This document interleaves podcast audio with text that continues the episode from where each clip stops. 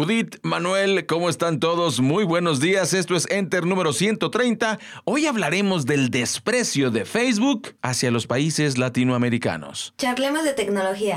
Charlemos de tecnología. Esto es Enter con Raya Costa.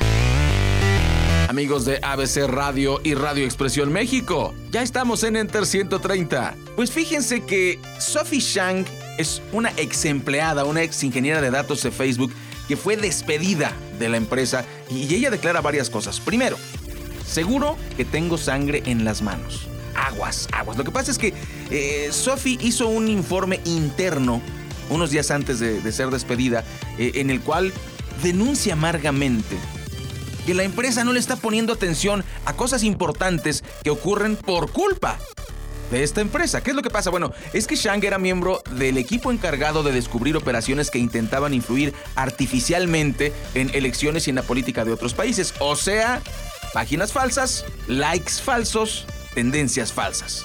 Incluso fake news. El problema es que ella denuncia el desinterés y la arrogancia de los problemas que crea Facebook por todo el mundo, especialmente en Latinoamérica, donde les vale gorro. Están más interesados en Estados Unidos y en Europa que obviamente en nuestros países. Y es que resulta que se filtró un informe de más o menos 6.600 palabras a BuzzFeed. Eh, está censurado, no está completo, pero ahí se ven varias cosas.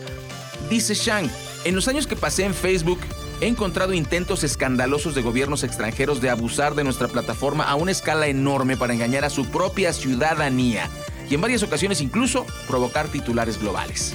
Y aunque ella renunció a su liquidación, a su finiquito por unos 64 mil dólares, para curarse en salud, claro, chequen esto, esto sí que es preocupante. Dice, así ocurrió en Bolivia donde se decidió obviar por falta de tiempo redes opositoras al entonces presidente Evo Morales y se encontró que un día había sido depuesto. Había tantos comportamientos que violaban las normas en todo el mundo que dejaban a mi juicio personal qué casos investigar, ordenar tareas y ver qué priorizaba. Para todos los que critican el caso de Evo Morales, aquí están las evidencias. Se usaron redes falsas para poner a la gente en contra de Evo Morales. No lo digo yo, o sea, Facebook no es tan inocente. Y la respuesta de Facebook, por el amor de Dios, Investigamos cada caso con esmero, incluidos los que describe Shang antes de tomar acción y hacer declaraciones públicas como compañía.